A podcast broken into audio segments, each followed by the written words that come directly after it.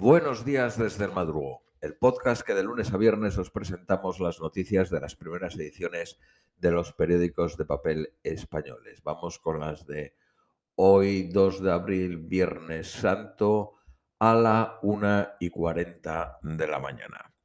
Periódico El ABC. El abandono de niños en la frontera de Estados Unidos agrava la crisis migratoria. Los coyotes lanzan a menores de solo 3 y 5 años desde lo alto del muro. 15.000 niños se hallan bajo custodia directa del gobierno federal de Estados Unidos mientras deciden sus peticiones de asilo. De asilo. Biden prepara una subida de impuestos antológica. Los republicanos ya han rechazado su gran plan de gasto en infraestructuras. La carga tributaria solo aumentará sobre las empresas y sobre aquellos contribuyentes que ganen más de 400 mil dólares al año. La última hora de George Floyd. En la sesión del miércoles se hizo una reconstrucción de los últimos minutos de vida de Floyd con otras grabaciones no vistas hasta ahora. Periódico El País, las imágenes que grabaron las cámaras de los policías que arrestaron a Floyd se exhiben por primera vez. Estoy aterrorizado, respondió a uno de los agentes. Un cajero aseguró en el juicio que el afroamericano parecía drogado.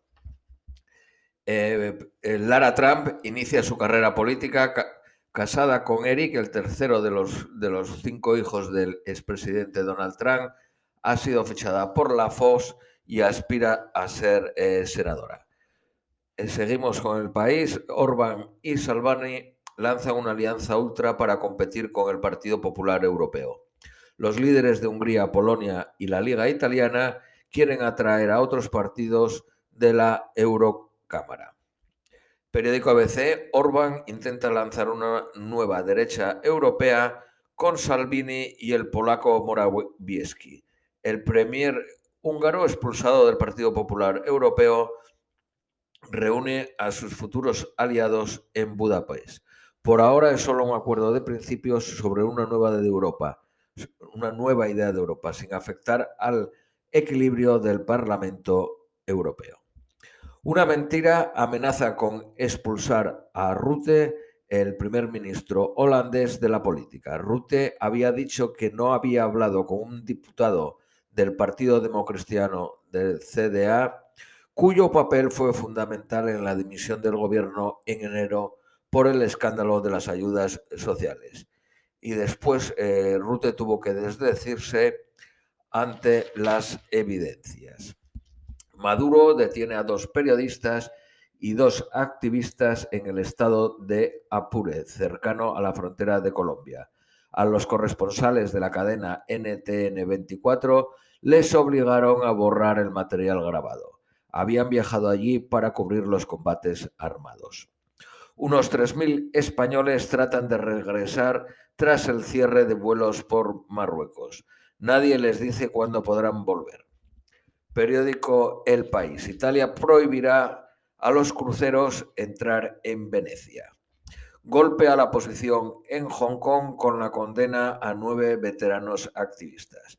Los cargos se remontan a las manifestaciones celebradas en el 2019 contra el proyecto de ley de extradición. Irán se acerca a China con un acuerdo estratégico para reforzarse frente a Estados Unidos. Muchos iraníes lo ven como una capitulación ante la gran potencia asiática. Un popular preso palestino desafía en las urnas al presidente Abbas. Se trata de el líder de la segunda intifada que ha, que ha pasado la mitad de sus 61 años entre rejas o en el exilio. Ha presentado su candidatura independiente a las elecciones legislativas del 22 de mayo. Periódico La Vanguardia, el conflicto ucraniano se calienta. Moscú y Kiev constatan un aumento de la violencia en el este del país. La Unión Europea incumple todos sus objetivos de inmunización para el primer trimestre.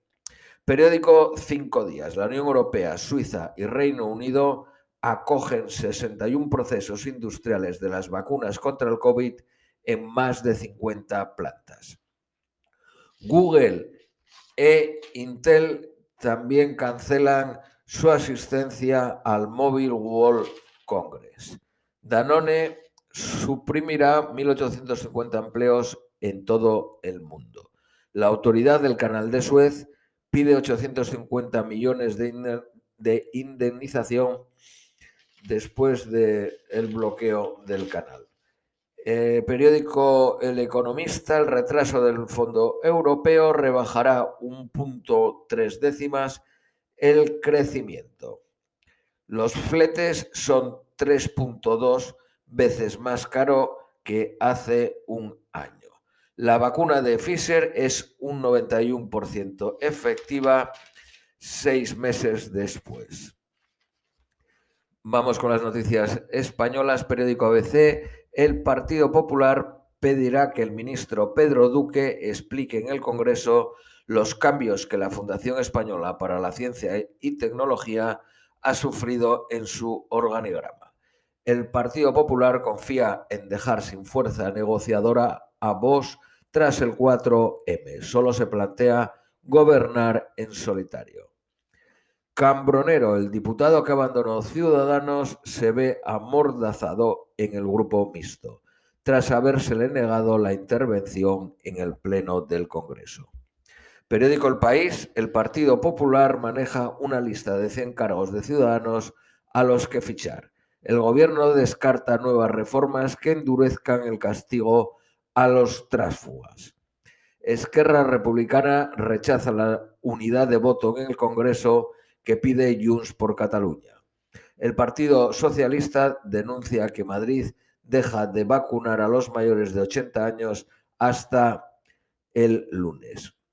España entre los países que menos clases ha perdido. Esto es todo por hoy. Os deseamos un feliz Viernes Santo y fin de semana y os esperamos el próximo lunes.